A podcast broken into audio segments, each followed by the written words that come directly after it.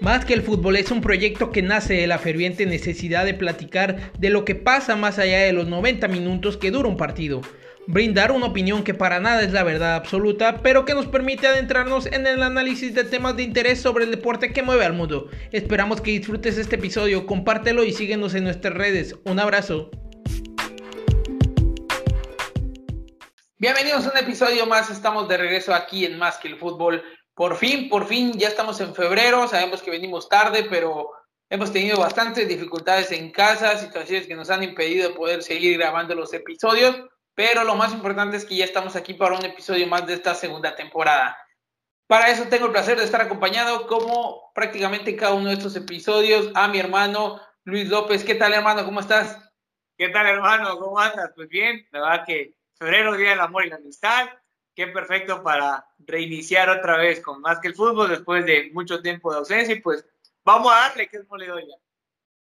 Así es, hermano, tuvimos que terminar el año pasado platicando prácticamente fuera de cámaras, analizando muchas cosas que sucedieron, pero justo ahora en febrero se viene lo mero bueno, sobre todo en el fútbol europeo, que es justamente con el tema que vamos a empezar, nada más y nada menos tenemos los octavos de final de la UEFA Champions League, el torneo que sin duda alguna es el más mediático de todos. Y qué mejor manera de iniciar que con este tema, hermano. Se viene un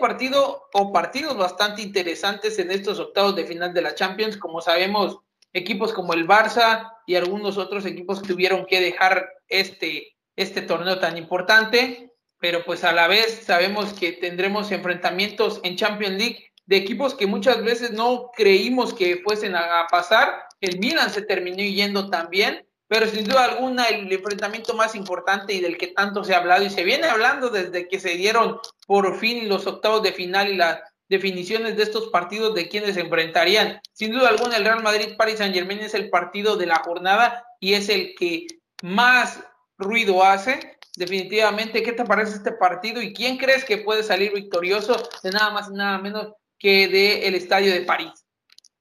Pues, la verdad que va a ser una competencia muy linda, eh, independientemente de que son dos grandes equipos, pues también eh, se vislumbra ¿no? el futuro de, de, uno de los futbolistas en los últimos tiempos que ha marcado una diferencia, que es el francés Kylian Mbappé, si va a dejar al PSG, al PSG o y va a llegar al Real Madrid o si se va a quedar en el PSG, es un partido del morbo. También Leonel Messi, el astro argentino, enfrenta otra vez a, al Real Madrid, uno de los grandes jugadores que en los últimos años les ha pintado la cara a los blancos. Eh, la verdad es que va a ser un enfrentamiento muy lindo, igual, eh, por ese lado que desafortunadamente Sergio Ramos no va a estar al 100% y parece que no va a ser del encuentro, el volver a enfrentar al Real Madrid a su ex equipo. Y pues bueno, también va a estar también Hakimi, que fue uno de los, eh, la manzana de la discordia en el Real Madrid en su momento, cuando se fue al Inter, después al,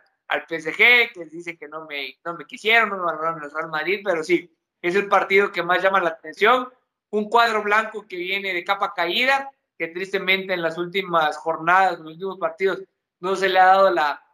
la situación de ganar. Me ha quedado eliminado de la Copa del Rey por el Atlético de Bilbao y pues en la liga viene ahí cayendo y levantando.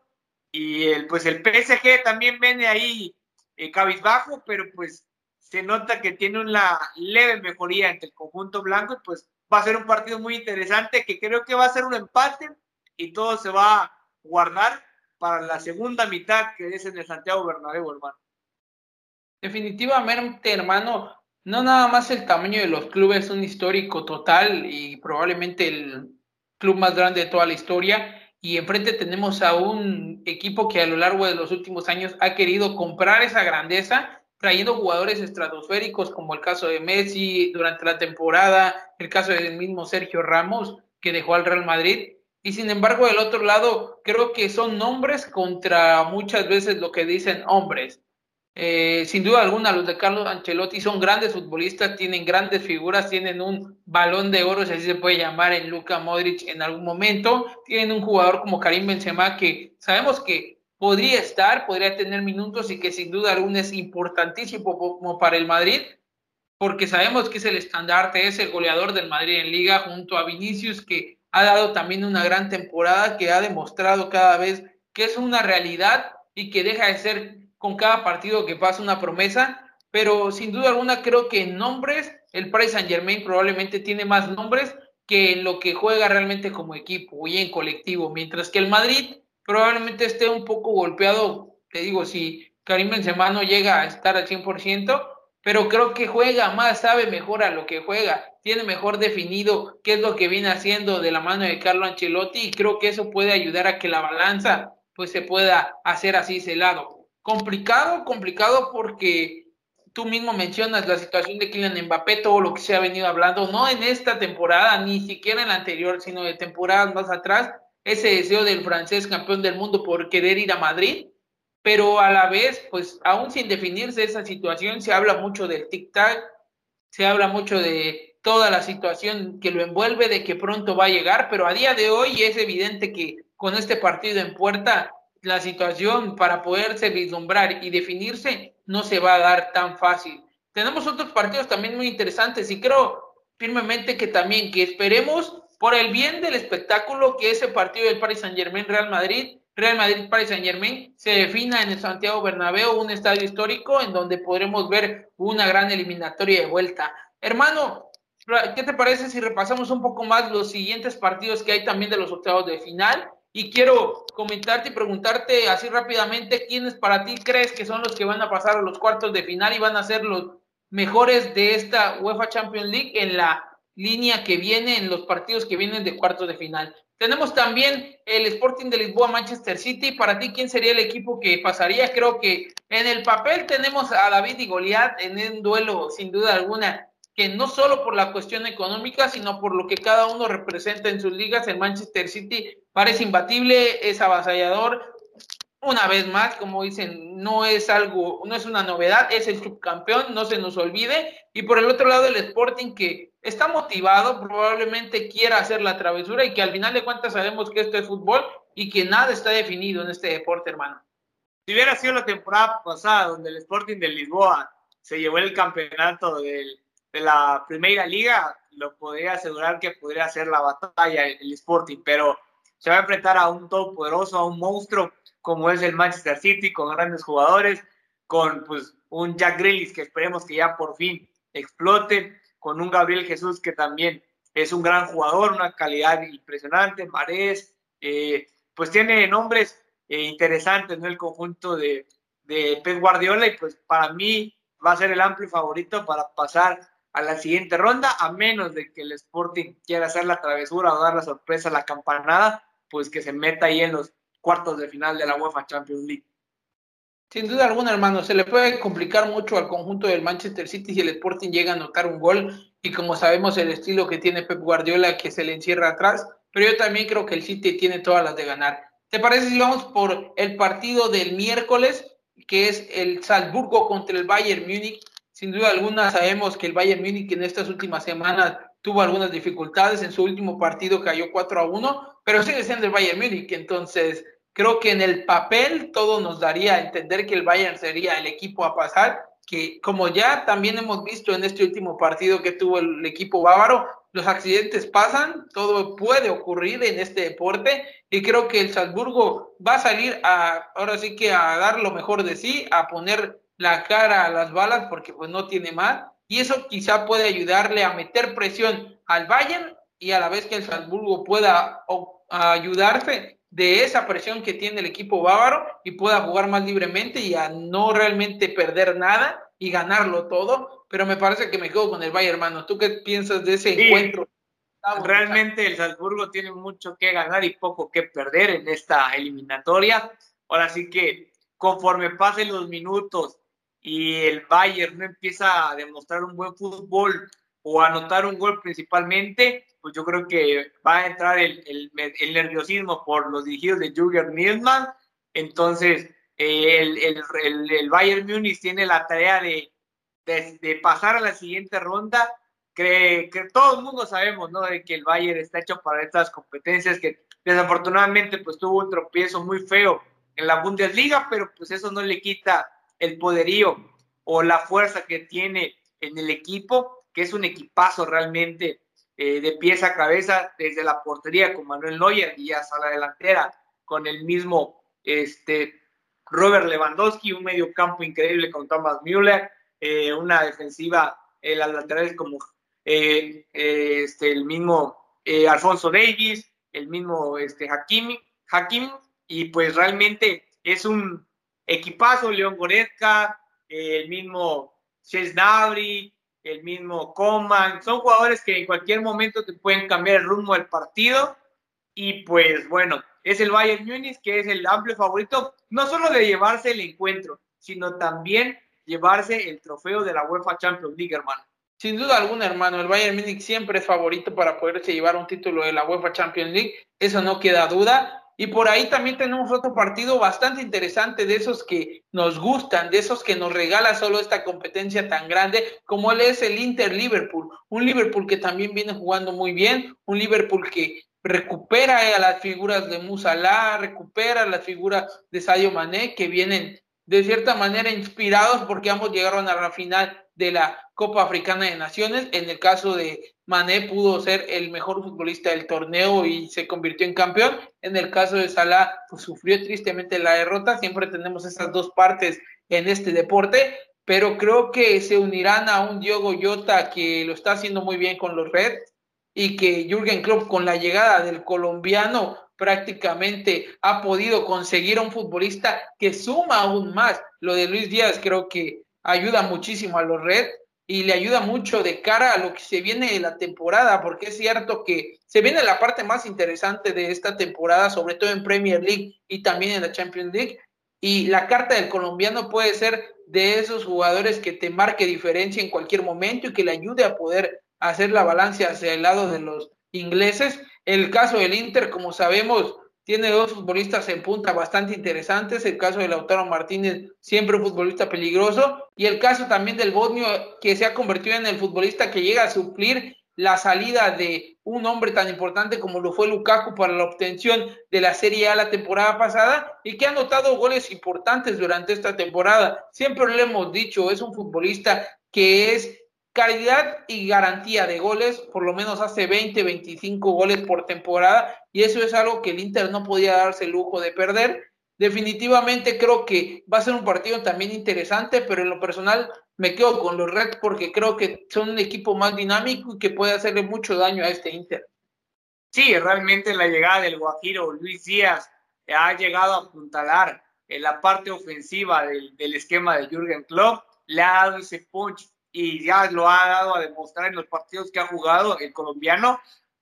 en la incorporación también en esta temporada del mismo portugués de Goyota, pues arriba tiene grandes monstruos, ¿no? Como es el mismo Mo Salah, Sadio Mané, y qué decir de Roberto Firmino, la verdad que son jugadores increíbles que en la portería tienen a un monstruo como es Allison y realmente es un equipazo. Por el otro lado, el Inter que es el actual campeón de la Serie A, que incluso está peleando también en esta temporada junto con el AC Milan y el mismo Napoli, el, lo que es el liderato del calcio italiano y realmente no han resentido la ausencia del, del futbolista belga Romero Lukaku, que fue una baja sensible que todo el mundo pensaba de que les iba a afectar muchísimo porque Lukaku fue eh, un jugador importantísimo para la atención, como tú ya lo mencionabas, del, del Scudetto, pues ahora tiene nombres importantes como Lautaro Martínez, el mismo Bosnio, Edwin Seco, que en la Roma era sinónimo de gol, y también tienen a un Alexis Sánchez que anda increíblemente en un tercer aire, se podría decir, en, esta, en este fútbol europeo. También tienen un medio campo como Iván Pérez, que es un todopoderoso, y pues hombres importantes en la defensa, hermano. Igual, yo creo que eh, los de la balanza ahora se inclinan para los de Jürgen Klopp. Eh, tienen un buen esquema táctico que se conocen ya de hace mucho rato, pues que han ganado cosas importantes, tanto la Premier League, han llegado a finales de Champions, han sabido disputarlas y yo creo que el, el, equipo de los Reds van a, se van a imponer ante los Nerazzurris de Italia. Así es, hermano. Interesante eso que comentabas de Alexis Sánchez por momentos parece que se va a perder y ha encontrado, siendo suplente en el equipo del Inter, ese ese hueco, ese lugar y esa manera en cómo ayudar al equipo del Inter. Realmente con la edad que tiene nos puede seguir regalando muchísimo de su fútbol, pero qué bueno que de cierta manera me da mucho gusto a mí ver a un futbolista del que soy fan, como lo es Alexis, de que es cierto, quizá no está para jugar 90 minutos, pero siempre que entre le ayuda, ya que es ese revulsivo que el Inter muchas veces necesita. Nos vamos con el Chelsea Lille, el Chelsea, el actual campeón que viene de ser el monarca del Mundial, el equipo que, que logra vencer al equipo de la Libertadores, Chelsea que consigue con un penal de Havertz prácticamente ese, ese título y que definitivamente desde diciembre y enero vinieron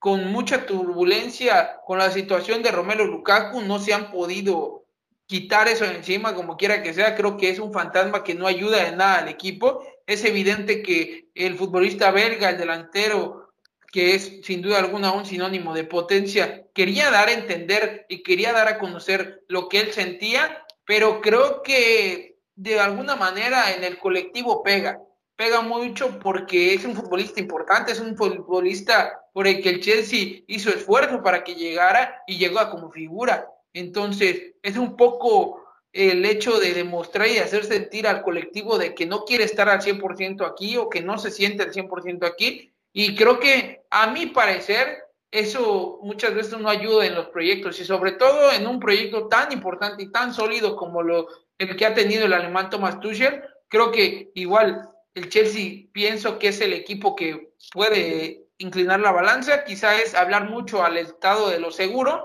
pero al final de cuentas creo que si hay algo que puede por ahí eh, afectar un poco a los Blues, pues es esa situación con Romelo Lukaku. En el caso de Lille, un equipo francés que siempre es competitivo, que siempre está ahí, recordemos es el actual campeón de la Ligue 1,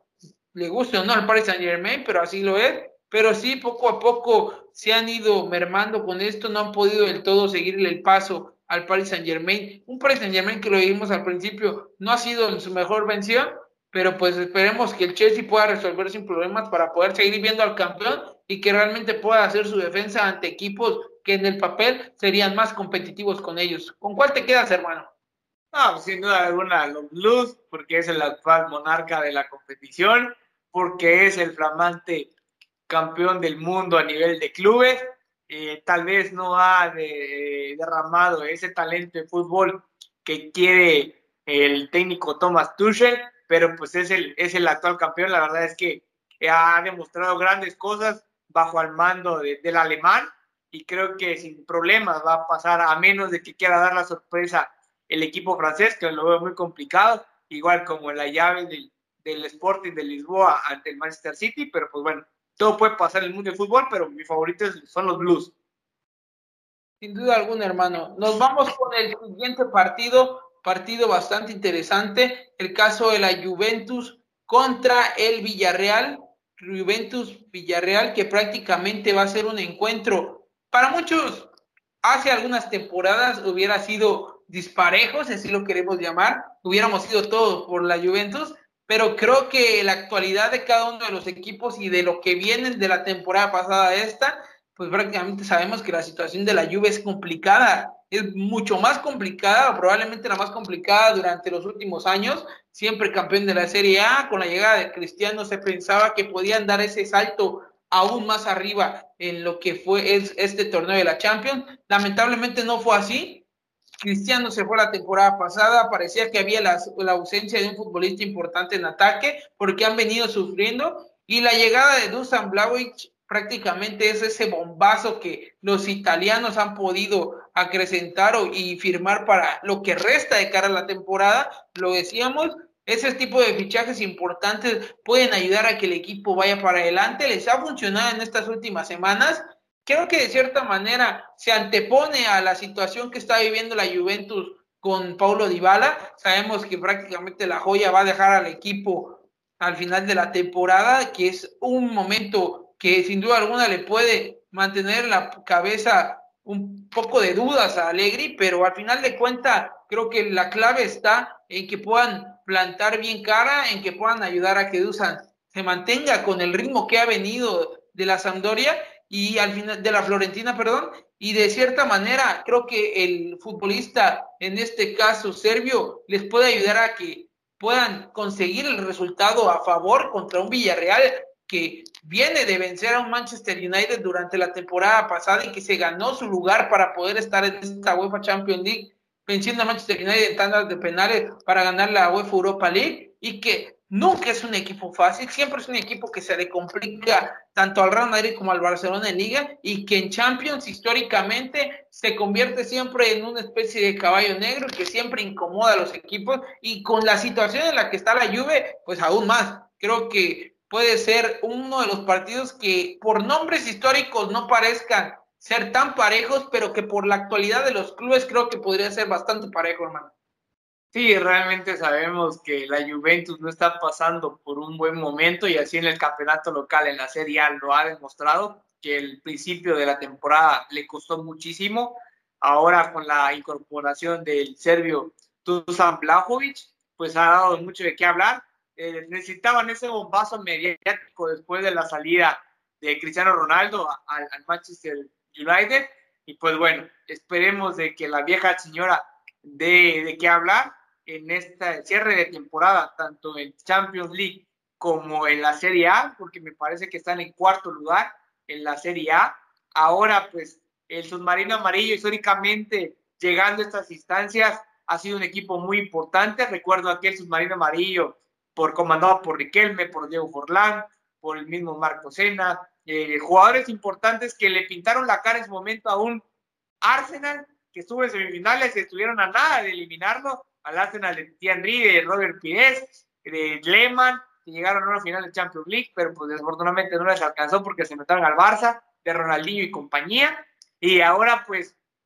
el, el, el, el Villarreal está para pelearle, para quitarle el dulce si es necesario al conjunto de la, de la Juventus, y pues qué, qué lindo sería, ¿no? Porque nada le regaló nada al equipo, al equipo submarino amarillo, que con eh, Unai Emery ha logrado cosas interesantes, ha dado mucho de qué hablar y pues qué lindo sería que el fútbol que Villarreal pasara, pero pues para mí es una eliminatoria muy pareja, que ciertamente mi corazón dice que puede pasar el Villarreal, pero la va a tener muy complicada, que pues el, el, el favorito aquí por los hombres, por los nombres, es el, la Juventus de Turín, hermano. Sin duda alguna, hermano, yo también estoy contigo y creo que será una eliminatoria bastante pareja. Es definitivo que lo de Unai Emery también queda ahí marcado y queda remarcado con su respectiva situación en su momento con el Paris Saint Germain.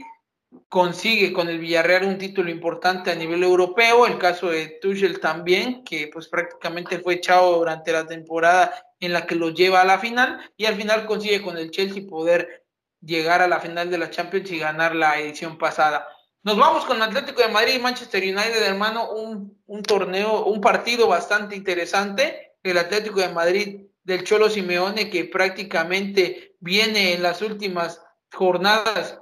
consiguiendo victorias, consiguiendo también derrotas importantes. El caso de la derrota ante el Barça, creo que en su momento pudo pegar muy duro, porque pues venían buscando asaltar la parte alta de la tabla y creo que el enfrentamiento que tendrán contra un Manchester United que no le está pasando nada bien, la situación está muy caliente en Inglaterra, tan alto así que se ha llegado a rumorar muy fuertemente y tú más que nadie mejor lo sabe también en la situación de Cristiano de que él ha dicho de que ya se quiere ir, que ya no quiere continuar.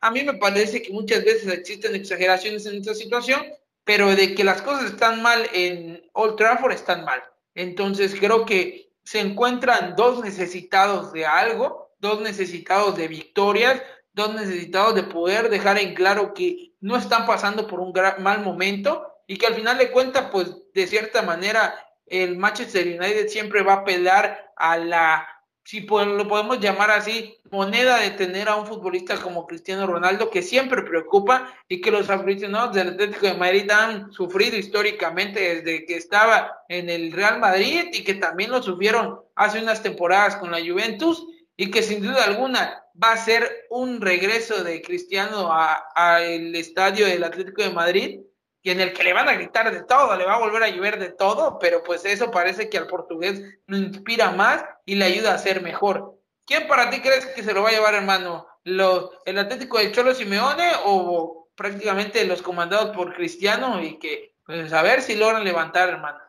Sí, realmente que sabemos que para ambos equipos son momentos muy complicados. Si nos vamos al lado de los Red Devils, desde el inicio de la temporada con Sol Jaes no pintaba nada bien. Eh, la llegada del técnico Ragnar y pues ha levantado un poco lo que es la situación del conjunto de inglés. Ciertamente Cristiano Ronaldo no ha sido el 100% ese jugador estandarte que los aficionados y que el club esperaba. Ha dado por momentos destellos de su calidad y hasta ahí también hay la parte incómoda con Edison Cavani en la que el matador la temporada pasada luchó contra todos y lo han relegado al segundo plano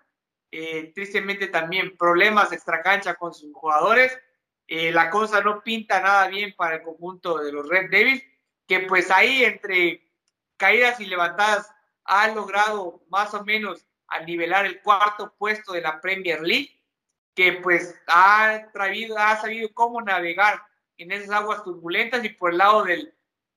del Atlético de Madrid, pues una afición que ya quiere que su equipo dé ese salto de calidad que se espera desde la llegada de Cholo Simeone, que han, se han quedado en la orilla. El equipo español espera hacer ese caballo negro que por fin dé el estirón que en, algún momento dado lo ha llegado a dar, lo ha llegado a dar. Nos han llegado a una final de Champions, a dos finales de Champions League, desafortunadamente. Se han enfrentado en las dos ocasiones al Real Madrid y no han podido dar ese do de pecho que todo el mundo quisiera. Pero pues bueno,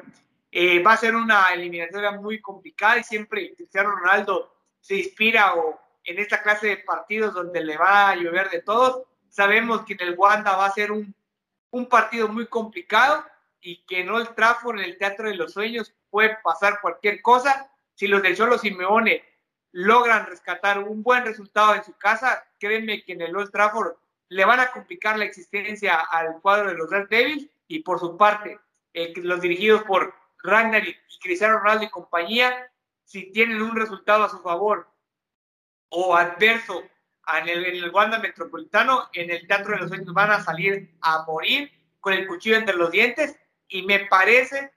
que es una eliminatoria muy complicada, pero yo siento que el equipo de Cristiano y compañía, por lo que significa Cristiano, va a pasar a la siguiente ronda. También me voy contigo, hermano. Creo que el Manchester United va a ir a por ese partido. Sabemos que el Atlético de Madrid muchas veces es muy predecible, es un equipo que se tira mucho atrás y que no a todos les parece. En lo personal a mí no me gusta al 100%, siempre he compartido que es una manera de jugar y de entender el fútbol. A mí no me gusta, simplemente es cuestión de gusto, pero al final de cuentas también es parte del fútbol. Y estoy de acuerdo contigo, creo que el Manchester United, con todas las complicaciones que tiene, por ahí puede un día salir inspirado Cristiano y te puede definir la eliminatoria. Nos vamos con el último, Benfica, Ajax. Un partido que en el papel y en nombres pareciera que hablamos, evidentemente el Ajax un histórico de Europa, pero que sin duda alguna por las ligas de las que vienen ambos equipos pensaríamos que es un partido de equipos de línea B, si así lo queremos llamar, de Europa. Pero pues lo del Ajax está siendo espectacular, fue espectacular en etapa de grupos, lo está haciendo en la Eredivisie también. Tuve oportunidad de ver algunos partidos estas últimas semanas y el Ajax es avasallante, o sea, te corre, te mete, te, tiene mucha intensidad, saben, pareciera que jugaran de memoria durante los 90 minutos, 93 que se jueguen. Edson Álvarez está teniendo un gran, una gran temporada con ellos, reflejo de también del gran momento que tienen. Sebastián Allen ha sido el goleador de este Ajax y sin duda alguna parece que los nombres avanzan y que los grandes futbolistas que tuvieron hace dos o tres temporadas, como lo eran el mismo Dusan Tadic, el mismo Neres, el mismo Delic, el mismo Frankie de Jong o Van de Beek, incluso Sijek, pues en su momento parecían que en el momento en el que ellos se fueran o que dejaran a la entidad del gigante, pues el equipo del Ajax caería. Lo hemos sufrido durante algunas temporadas, sobre todo las pasadas, pero en esta temporada parece que vienen y están de regreso nuevamente con ese fútbol avasallante, con ese fútbol dinámico, de mucho toque, pero a la vez de mucha dinámica, de mucha presión. Y parece que se olvidan de esos nombres, de los grandes futbolistas que vendieron por millones y ahora son los futbolistas que se fueron del equipo del Ajax, los que sufren en cada uno de esos clubes, porque no han podido dar el nivel, no han podido alcanzar el nivel que los llevó a ser considerados grandes figuras e importantes y caer en esa semifinal ante el Tottenham. Y hoy el Ajax es el que prácticamente se ve como uno de los favoritos para pasar a los cuartos de final y por qué no pensar en que puede plantar de cara a cualquier equipo. Han eliminado equipos importantes en su grupo y sobre todo lo que siempre gusta del Ajax, la manera en cómo lo hacen es, es muy importante porque al final del día te permite llegar a este tipo de instancias de matar o morir con cierta ventaja y confiando plenamente en tu estilo y en que puedes plantarle cara a cualquier otro equipo. Enfrente está un Benfica que evidentemente en este torneo esté inspirado por lo que ocurrió en la etapa de grupos, dejar fuera al Barcelona, sabemos que la situación del equipo del Barça pues es complicada, pero dejarlo fuera cuando pareciera que todo está siempre al inicio de este tipo de torneos marcado para que ciertos equipos avancen, que el equipo portugués pueda hacerse un lugar y pueda estar en los octavos de final, sin duda alguna para ellos es muy importante, es evidente que si el Ajax logra salir a presión total y logra conseguir un gran resultado en Portugal, pues prácticamente la vuelta en el Johan Cruyff Arena será de trámite. Pero pues sí, me quedo con el Ajax por el estilo y por lo que han mostrado desde el inicio de la temporada de, de hoy, pues lo que han venido también dejado ver en la Eredivisie, hermano.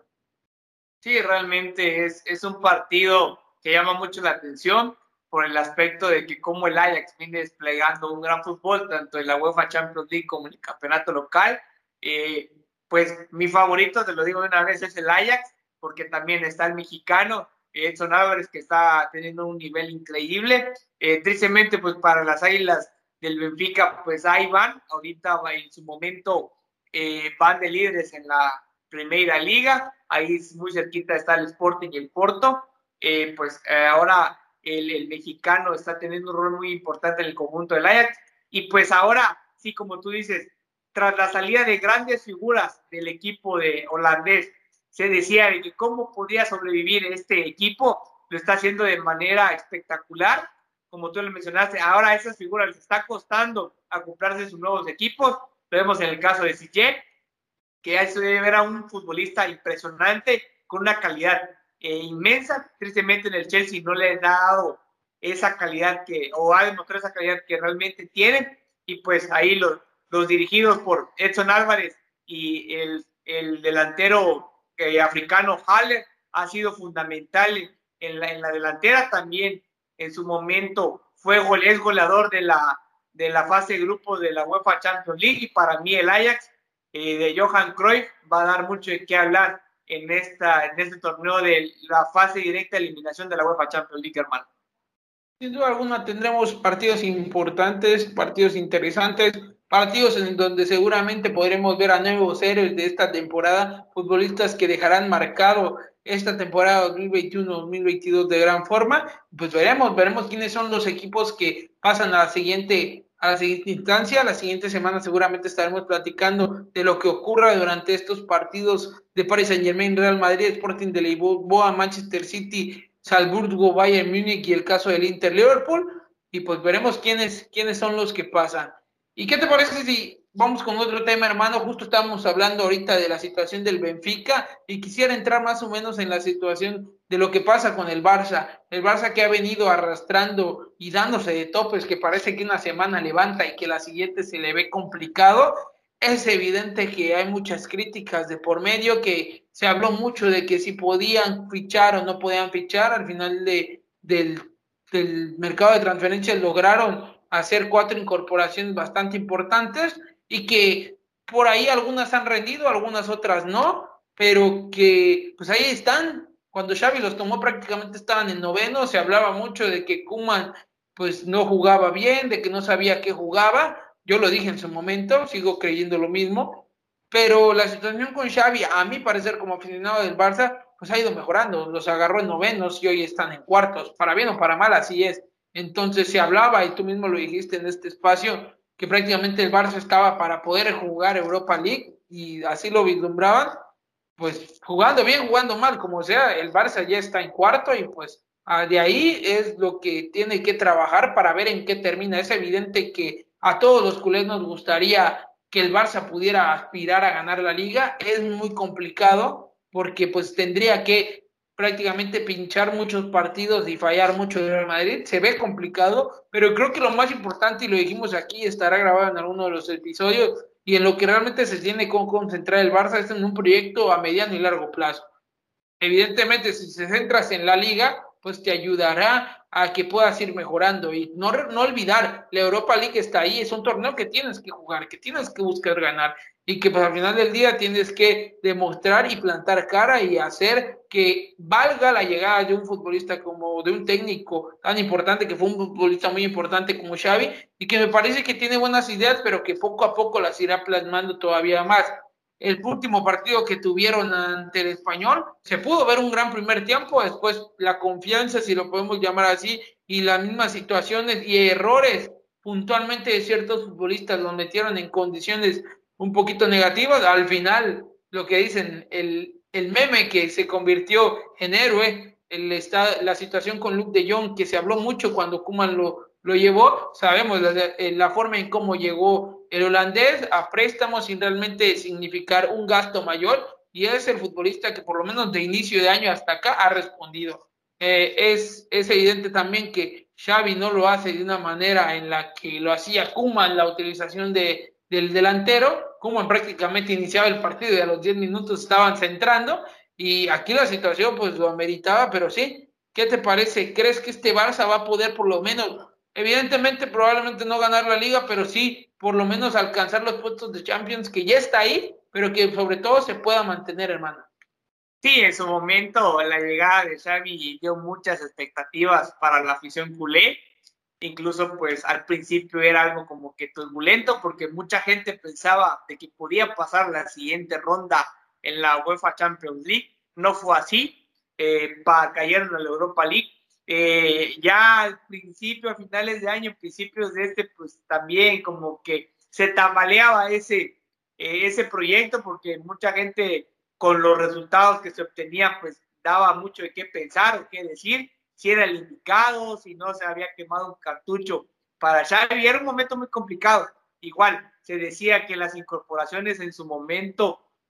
pues no estaban rindiendo frutos, que no iban a rendir frutos, se decía que quienes iban a llegar, que quienes iban, se iban a ir, llegaron los que pudieron llegar y los que se quedaron, pues ahí, ahí están. La verdad que Xavi ha hecho, con poco ha hecho mucho, porque realmente ha moldeado el equipo a su estilo, tal vez no al 100%, pero pues como tú ya lo mencionaste, está en un cuarto lugar y es mucho mejor corregir al equipo ganando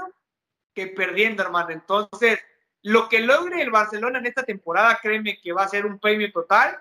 Eh, de estar en cuarto lugar en la liga da mucho de qué hablar y qué decir el gran trabajo que ha hecho Xavi con las incorporaciones. Adama Traoré en dos partidos ha hecho que realmente valga la pena su contratación.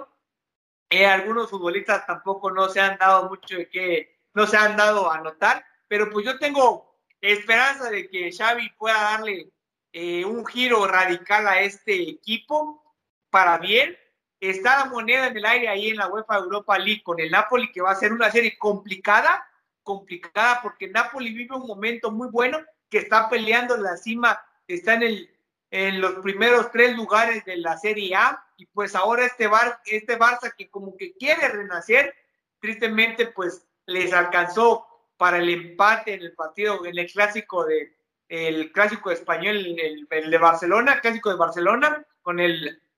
con el español. Y pues bueno, va a ser un lindo encuentro. Yo creo que ese encuentro de la Europa League va a marcar mucho el rumbo del, del equipo. Si se va para arriba o se llega a caer, Xavi tiene que ser muy estratégico para saber mover sus piezas. Ya registró a las tres incorporaciones, a los tres refuerzos que podía registrar. Me parece una sabia decisión. Igual, en el caso en el manejo del, del fichaje, bueno, de la salida de, del francés Dembélé, que para mí da mucho de qué hablar y que en cierto momento también desconcentró mucho al equipo. Ahora yo creo que están enfocados solo en lo que resta de la temporada y en la eliminatoria clave que va a ser fundamental, el Europa League, que va a ser el punto de partida donde el equipo se puede apuntar hacia arriba o se puede desmoronar el proyecto Xavi y en vez de efecto se va a llamar defecto Xavi, hermano.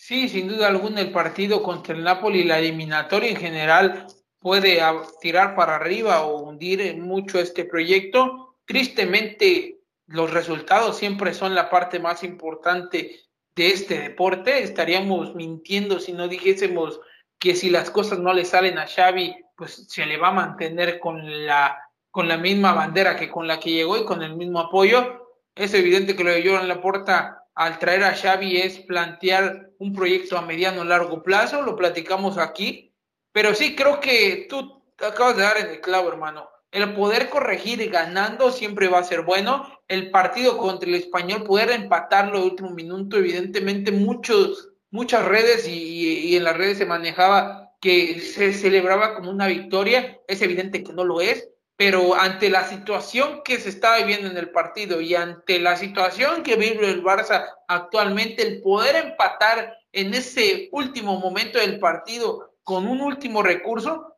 pues creo que le ayuda al Barça a salir fortalecido de, de, ese clásico y poder enfrentar de cara a lo que se viene en la Europa League con cierta confianza y sabiendo que hasta el último minuto tienen 60 segundos y que los futbolistas tomen ahora sí que el compromiso de poder llevar a cabo lo que Xavi quiere reflejar, lo que quiere trabajar y lo que quiere mostrar que su equipo juegue. Complicado, hoy me parece que es quizá menos complicado de cuando Xavi llegó, los refuerzos es cierto, mucho se habla de que había dudas, por lo menos el caso de Adama Tauré, han sido dos partidos y ha colocado dos asistencias, es lo que se le pide prácticamente. Se decía y se tenía muchas dudas porque venía de los Wolves y no había podido rendir. El caso del mismísimo Aubameyang, que es evidente, trae todavía más tiempo de inactividad, será complicado. El caso de Ferran, que es quizá a mi parecer de todos los refuerzos, el que más presión tiene,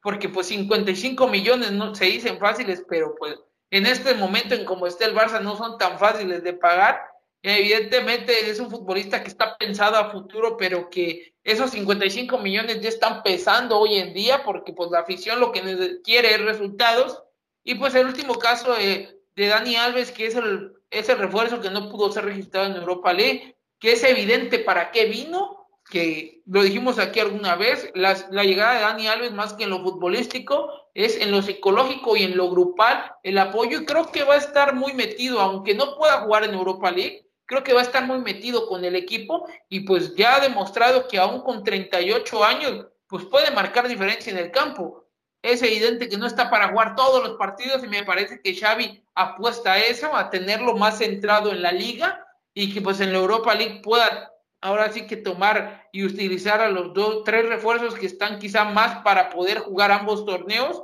y pues seguirá plantando y seguirle plantando carga a este proyecto que yo en lo personal le tengo mucha confianza. Creo que puede demostrar Xavi que tiene las condiciones para llevar a este equipo a poder por lo menos tener un estilo y jugar a lo que él quiere que juegue. Evidentemente faltan muchas, muchos, ahora sí que muchas piezas de este rompecabezas. Perdieron un futbolista como Messi, que siempre lo vamos a decir. Para mí, en lo personal, creo que es el futbolista más determinante y el más importante de la historia del Barça y prácticamente del fútbol pero, pues ya, lo de Messi ya pasó, no podemos estar pensando en eso. Y a mi parecer, siempre lo diré, la salida de Messi me parece que ayuda a que el Barça tenga que afrontar la realidad y que tenga que armar un proyecto de verdad en el que no puedas depender de un solo jugador. Al final de cuentas, pues veremos qué es lo que ocurre. Ojalá, de verdad, yo, en lo personal, como aficionado culé, espero realmente que el equipo pueda levantar, que el equipo pueda, sobre todo, seguir jugando bien pueda por momentos solidificar eso que ha venido haciendo, ese momento de buen fútbol que tiene durante 30, 40 minutos y que no se caiga al final de, de cada partido. Pero sí, hermano, eso es lo que yo espero por lo menos de este equipo del Barça y de esta gestión que está teniendo Xavi, hermano. ¿Qué te parece nos vamos con otro tema muy interesante, lo que ocurrió al inicio del año? Tuvimos eliminatoria, hermano, de CONCACAF, eliminatoria a nivel mundial, pero la de CONCACAF, que es la que más nos preocupa y la que más nos ocupa debido a que pues somos mexicanos, ¿Qué te parecieron esos tres partidos, hermano? Bastante interesantes porque México tenía que sumar, no te podía dar el lujo de perder ningún partido porque tenía ahí a equipos como Panamá y Costa Rica esperando que se equivocara. Al final de los nueve puntos logran sacar siete. Es cierto que nos hubiera gustado sacar nueve y estar prácticamente hablando de que esta situación estuviese resuelta, pero pues es lo que nos toca. Tristemente el equipo mexicano viene demostrando un mal nivel de fútbol desde hace ya varios años, no de este 2022, no de esta fecha FIFA, sino de un proceso que inició con Gerardo Martino, al que muchos han exigido que ya se vaya. Yo en lo personal soy de los que creen los procesos, en culminar sea como sean los procesos, cosa que en el fútbol mexicano prácticamente no se da, ni en la liga, ni en, el, ni en selección, pero pues quizá podríamos aprender a lo mejor de lo que ha hecho Canadá, que prácticamente tiene cerrada su clasificación. Entonces, ¿qué te parecieron esos siete puntos, hermanos, de los nueve posibles? Pues me parecieron eh, como agua bendita, la verdad que fueron un alivio, un suspiro en el aspecto anímico para la selección, no en el aspecto futbolístico como todo mundo quisiera ver. Tal vez el funcionamiento de algunos jugadores ha dado mucho de qué hablar. En el caso puntual de Héctor Herrera, que en el Atlético de Madrid pues nomás no la ve, eh, pues también en la falta de cómo eh, conjuntar un gran equipo y hacerle llegar el balón al delantero, a la creación de un buen estilo de fútbol, así pongas el delantero que pongas, se llame como se llame, Raúl Jiménez, Rogelio Funes Mori, Henry Martín, se habla mucho de que el peso del, del, del naturalizado cae mucho, incluso pues Vicente Matías ya salió a, hablar de que siempre va a ser un peso muy importante y lo hemos visto en su momento jugadores como Gabriel Caballero, el mismo Guille Franco, ahorita Rogelio Funes Mori, que pues son jugadores que realmente tiene la calidad para poder demostrar ese, dar ese salto de calidad con la selección mexicana. Tristemente no se le han dado las cosas al mellizo. Sabemos que es un gran, es un gran jugador, pero si comparamos eh, la calidad que tiene Raúl Jiménez, dime qué jugador puede suplir perfectamente la ausencia de Raúl más que Rogelio Funes Mori. Sí, sabemos perfectamente que Henry Martínez es un jugador eh, aguerrido, eh, que va a pelear a todas, que tristemente también no se le han dado las oportunidades tanto en la selección mexicana y con el América en estos últimos torneos, pues no le ha ido del todo bien. Eh, los eh, tenemos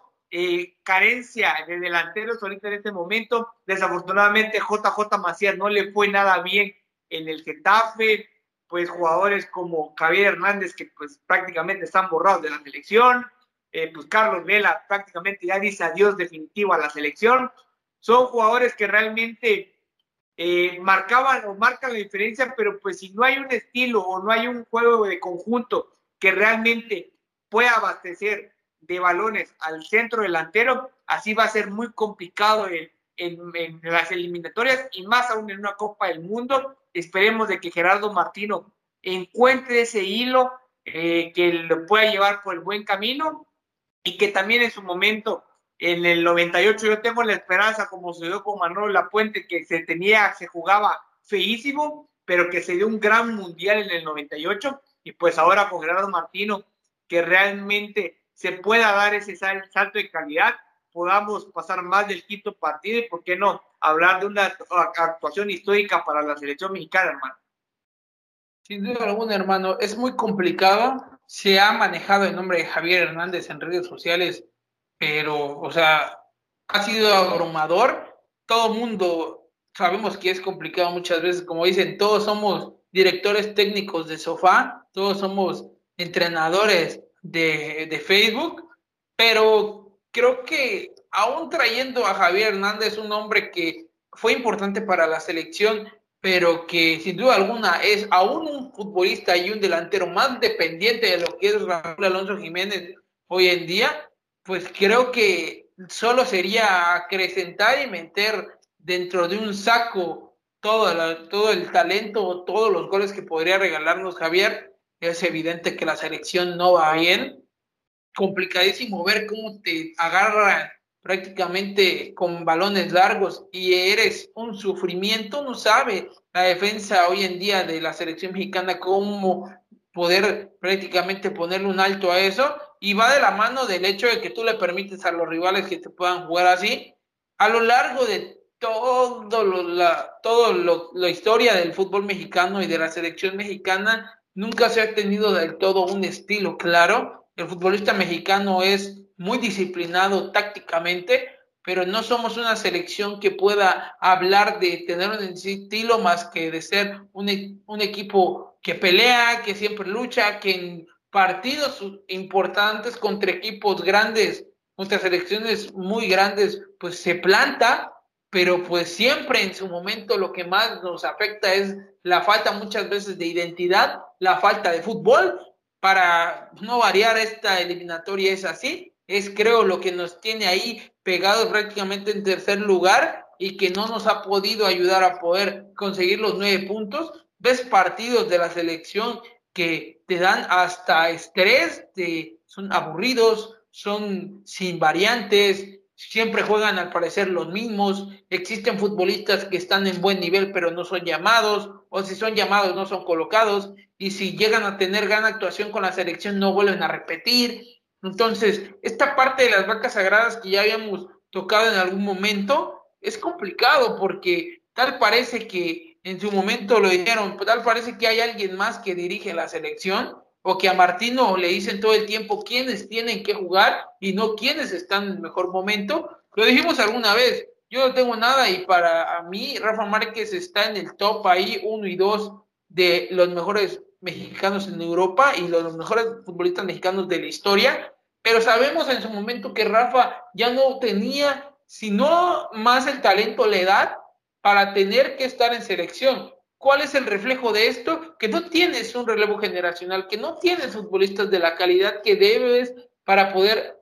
digamos, ocupar esos puestos. Y muchas veces se habla mucho de que no están porque hay naturalizados en la liga, porque hay este, extranjeros que llegan de otros países y que permiten jugarles a él. Yo ya hablé del punto y de mi y de manera de ver esto. Para mí, el hecho de que lleguen extranjeros a una liga ayuda, a mi parecer, al mexicano, al futbolista mexicano, a que tenga que mejorar y se tenga mejor nivel. Pero cuando alcanzan ese nivel no son considerados para poder ocupar un lugar en selección. En selección prácticamente no juega el que está en mejor nivel. Es muy raro que llegue a ser así. Tenemos futbolistas como Edson Álvarez, como el mismo Raúl Jiménez que anotó este fin de semana Tottenham, futbolistas como Chucky Lozano, que son evidentemente junto al Tecatito Corona, algunos de los que son inamovibles, pero que pues por ahí te pueden ayudar para mejorar. Pero tenemos casos como el del de Héctor Herrera, que es cierto, en el Atlético de Madrid para el Cholo ha sido un futbolista que por ahí ha marcado momentos ha tenido ratitos,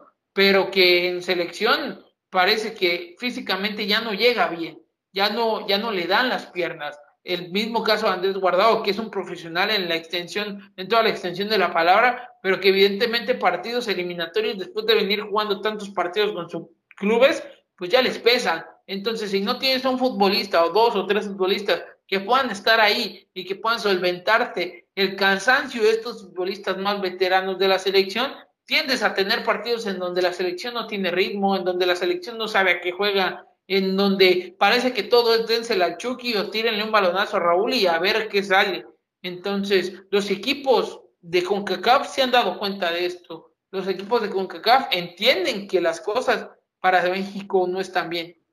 ¿Y qué es lo que hacen? Se acrecentan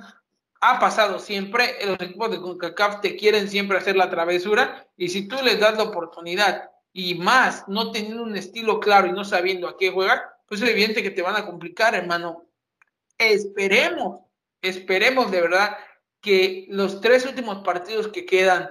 pues pueda México demostrar que tiene la calidad para poder no solo clasificar al Mundial de manera directa, sino de pensar que en el Mundial va a dar una buena actuación, porque siempre es lo mismo. Se estuvo hablando después de los partidos de eliminatoria de que querían de regreso al piojo. Bueno, lo mismo, para mí, si no se va al Mundial, pues que no se vaya con Martino. Y si en dado caso se tiene pensado correr a Martino, deja que termine el proceso. Sabremos para bien o para mal y después de que pase el Mundial o después de que no logre clasificar, pues ya lo echa. Así que alguien venga y que tome un proceso desde el inicio, porque estamos muy, muy mal acostumbrados a dejar los procesos prácticamente a la mitad. Desde la Volpe no hemos tenido un proceso que se pueda trabajar constantemente, para bien o para mal. Entonces se hablaba también mucho de, los, de Jimmy Lozano, sabemos que ya tomó el cargo de eh, un equipo en la Liga MX, pero pues prácticamente lo dije en su momento también por Twitter, pensar en que Lozano llegue a la selección cuando las cosas están súper calientes y si no le logran salir las cosas, pues se quemó un cartucho. Entonces creo que lo que se tiene que buscar es que jueguen los que mejor están en selección. Gerardo Martino tiene una idea y que la quiere plantear mejor con futbolistas que están en su mejor momento y no con futbolistas que vienen teniendo prácticamente su mejor momento desde hace muchas temporadas y que es cierto, siguen en Europa, siguen jugando en sus clubes, pero que al final de cuentas ya no pueden marcar la diferencia. Y con esto cierro, eh, Javier Hernández, pues me parece que este era un futbolista que es cierto, es el máximo goleador de la, de la selección, pero que en campo como tal, ante la situación que vive en selección, no me parece que vaya a poder hacer mucha diferencia si ni siquiera son capaces en selección de poder llevarle o darle un balón con ventaja, pues prácticamente a ningún delantero. Sí, realmente ahorita la situación de la selección es muy complicada en el estilo de juego, porque pues si no hay eh, cómo abastecer al, de balones al centro delantero o llevarle tan siquiera ponerlo en un lugar, en una buena posición, pues va a ser imposible el cual el, el, el goleador o el delantero pueda anotar eh, y pues marcar goles, como todo mundo, eh, todo aficionado de fútbol requiere ver que, que su equipo anote goles. Va a ser muy complicado, esperemos de que México no tenga que pasar por ese trago amargo como el que pasó para el Mundial de Brasil 2014, que México pueda solventar. Yo tengo la plena confianza de que México pase directo al Mundial y que pues Tata Martino pueda de aquí a diciembre medio componer el barco para que por fin la selección pueda dar ese casal de calidad, hermano. Pues sí, hermano, esperemos que sí, que se dé lo mejor para México, para poder no solo no ver a la selección, sino que las cosas se den porque sabemos que detrás del hecho de que la selección vaya a un mundial hay muchos intereses, dejémonos del pantalón largo, hay muchos intereses también de la gente, de, digamos así, de la gente que vende viajes, de la gente que vende camisetas, de la gente que tiene restaurantes. Sabemos que cuando hay mundial todo va para arriba, entonces la economía de este país realmente también necesita mucho de que México pueda ir a un mundial y de que no solo pensemos egoístamente en lo que queremos como aficionados, hermano. ¿Y te parece cerramos con lo que es la Liga MX, hermano? Rápidamente vamos a repasar cómo han ido las últimas jornadas. Después de cinco, cinco jornadas, pues prácticamente tenemos al Puebla como líder, hermano. Un Puebla que ha venido muy bien, tres victorias, un empate. Ha dejado muestra de que es un equipo que puede por ahí hacer recordar a ese Puebla de José Luis Sánchez Solán, que prácticamente era un equipo que a todos nos gustaba, que siendo sincero te gustaba ver siempre, y que pues en este caso tenemos al actual campeón, al Atlas ahí, también metido en segundo lugar y que definitivamente nos hace, nos muestra que el campeonato del año pasado no fue nada más una ilusión y que parece que no quiere caer con la campeonitis y que a diferencia de lo que le pasó a Cruz Azul, me parece que ahí están, ahí está metido en la parte alta de la tabla. Igual Cruz Azul que está en tercero y Tigres que viene en cuarto, hermano, que también viene con tres victorias. ¿Qué te parece, hermano? ¿Qué te ha parecido hasta el día de hoy la Liga MX? ¿Y quién de principio, evidentemente estamos en jornada 5, faltan 12, pero quién para ti será este favorito para poder pensar en que podría conseguir este Grita México clausura 2022, hermano? Sí, la verdad que es un, torneo que apenas está empezando. El Puebla, hay que destacarlo, el gran trabajo del Arcamón, que a pesar de que le quita jugadores importantes, ah, con poco ha hecho mucho. Realmente el torneo pasado se quedaron ahí, se quedaron ahí para por nada, prácticamente hacen también un buen papel. Pues lo del Atlas, que no es casualidad que se le está dando las cosas muy bien al equipo de la academia, Cruz Azul que quiere levantar la mano después de ese torneo desastroso que tuvo después del campeonato y pues un equipo de los Tigres de la Autónoma de Nuevo León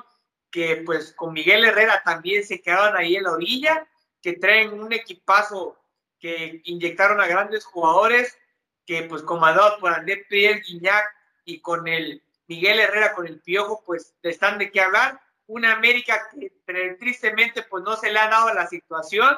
que también ahí con problemas viene eh, cayendo y levantando, pero pues ahí, eh, para mí el favorito siempre va a ser el campeón, el Atlas. El Puebla también es un caballo negro muy interesante. Los, los cuatro primeros van a dar mucho de qué hablar. Yo sé que falta mucho torneo y que también el América va a poder enderezar el camino de la mano de Santiago Solari,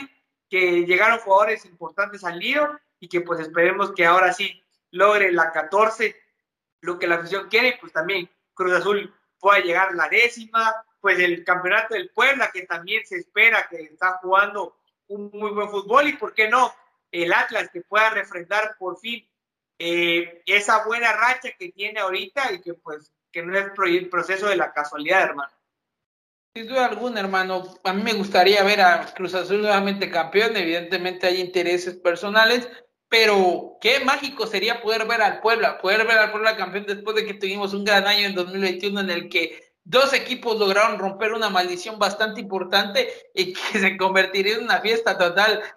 pues prácticamente mostrando el Puebla lo que Atlas inició la temporada pasada siendo un equipo que a diferencia de Cruz Azul no son equipos que pueden contar con una nómina tan grande ni económicamente tan alta, pero que están ahí. Puebla pues, prácticamente con lo que está haciendo está marcando un buen ritmo y sobre todo por la manera en cómo lo está logrando. Eso te da mucha solidez, lo hemos dicho siempre, y no el ir simplemente ganando ahí por mera casualidad. El poder jugar bien siempre te va a ayudar a poder llevar a cabo mejor los objetivos y lograr estos y pues definitivamente espero poder ver al Puebla en esta clausura de gran manera y que pueda clasificar a la liguilla, que podamos ver un espectáculo de equipos en los que esta Liga MX deje de tener quizá a los mismos equipos siempre ganando y que pues esos que por muchos años no han podido ganar, pues también puedan saborear la victoria, poder tener la copa en sus manos y que los aficionados que no han podido disfrutar de ver a sus equipos prácticamente siendo campeones lo logren. En su momento lo dijimos durante la, la, década pasada con Tigres, un equipo que venía sufriendo mucho en la primera década de los 2000 y que logró su afición poder disfrutar mucho. El año pasado tuvimos a la gente de Cruz Azul y de Atlas también disfrutando de que sus equipos puedan ser campeones y por qué no pensar que el Puebla también puede alcanzar una situación similar. Hermano, vamos a platicar un poquito sobre un último dato por ahí y hablando un poco del formato de la Liga MX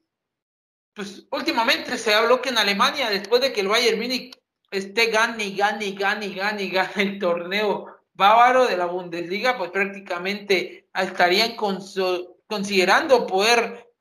activar o modificar un poco el formato de competencia, poder trabajar un poco lo que se hace aquí en América Latina, que es el, el hecho de tener esta especie de playoff y de liguilla como conocemos aquí en México ¿Qué te parecería poder ver a un equipo como el Bayern metiendo, compitiendo en una, digamos así, liguilla contra otros equipos y sobre todo después de la derrota que tuvo este fin de semana? Estaría interesante porque creo que es la única manera en la que parece que los demás equipos de la Bundesliga le pueden hacer algún, algunas cosquillas a un equipo como el Bayern Munich, que sabemos que en un torneo a carrera larga de 38 fechas o incluso menos, pues puede, puede marcar mucha diferencia y es prácticamente imposible quitarle un título. Sí, sabemos de que quitarle la Bundesliga al Bayern Múnich es muy complicado. Creo que en su momento el Stuttgart fue eh, de la mano de los mexicanos Ricardo Osorio y Pavel Pardo fueron los que pues, le pudieron quitar el, título de la Bundesliga. no recuerdo otro equipo, creo que el, el Dortmund puede, probablemente podría ser, o el Kioser, la verdad que son equipos que realmente pudieron arrebatarle en su momento al Bayern Múnich el título de liga. Y pues sería interesante no ver que en una competencia europea se pudiera dar ese formato eh, que pues ahí en un partido así como tuvo el, el, Bayern Múnich se pueda ir despidiendo de, la liga eh, sería algo muy interesante que a nivel mundial yo creo que eh, llamaría mucho la atención cambiar el formato de la Bundesliga y pues bueno, podría ser, quedaría en un sueño, pero sería muy interesante el, el jugar el, los playoffs allí en la, en la Bundesliga y pues ahí el Bayern también podría poner fin a su racha de ganadora en la Bundesliga. Sería interesante ver, no sé, a un Dortmund, a un, a un este, Leipzig, a un, no sé, este, Verde Bremen, que en su momento ahorita está en la, en la segunda categoría, y pues un Stuttgart, un Colonia, equipos importantes eh, que en su momento son tradicionales, que ahorita están en un nivel bajo, poder eh, coronarse campeón, hermano. Definitivamente, hermano, sabes que personalmente no es un formato que a mí me guste porque soy de los que cree que en el fútbol debería ganar siempre el mejor y el Bayern lo demuestra durante una carrera de más de 30 fechas, pero sería bastante interesante y sobre todo creo que sería un primer paso para que otras ligas como la Liga Española, la Liga Francesa, la Liga de la Serie A y otras ligas podrían dar ese, ese paso para que los equipos que siempre tienen económicamente una ventaja pues también puedan en algún momento estar tambaleando y que no siempre ganen los mismos, como dicen para muchos que el fútbol es muy aburrido cuando es así. Ese es un gran plus que tiene la Liga Mexicana y gracias a ello tuvimos a, al Atlas campeón en el último torneo porque pues te conectas y logras cascarla y mandarla hasta el fondo. Y pues sí, hermano, creo que estaría bastante interesante, sobre todo en una liga que parece que, el Bayern no tiene rival ni en lo económico, ni en la cuestión de proyecto deportivo, ni como equipo, hermano. ¿Algo más, hermano? No, la verdad que ha sido una, eh, una plática muy interesante. Ahí poder platicar contigo, no sé, el mundo eh, da muchas vueltas ahorita en esos momentos y pues la verdad que el mundo futbolístico no se ha quedado atrás, también ahí da su sus vueltas, pero pues bueno, la pelota siempre sigue girando, nunca va a parar y pues a ver qué otro momento nos volvemos a encontrar otra vez. Esperemos que se haya más seguido, el poder seguir platicando y pues seguir hablando de lo que más nos apasiona, hermano, que es el fútbol. Así es, hermano, estoy seguro que sí. A partir de, de ahora vamos a estar por lo menos una semana, cada semana, con un episodio de más que el fútbol de este nuestro podcast. Y pues sí, a seguir platicando de lo que pasa a lo largo de toda esa semana que se viene. Muchos, muchos momentos importantes y que la gente pueda seguir disfrutando de este deporte tan bonito que a todos nos apasiona. Y pues nada, hermano, con eso terminamos. Te agradezco infinitamente, como siempre, por estar aquí, por tu tiempo y para que podamos seguir platicando del fútbol y como dicen, de más que el fútbol también. Y pues nada, hermano, un abrazo, un un caluroso abrazo y pues cuídense mucho, sigamos viendo y sigan al pendiente del deporte que mueve al mundo. Hasta la próxima. Recuerda que puedes escuchar cualquiera de nuestros episodios anteriores en las diferentes plataformas digitales que tenemos. Comparte nuestro contenido por favor, ya que de esa forma nos apoyas para seguir creando más. Cuídate mucho y sigamos platicando el deporte que mueve al mundo. Un abrazo.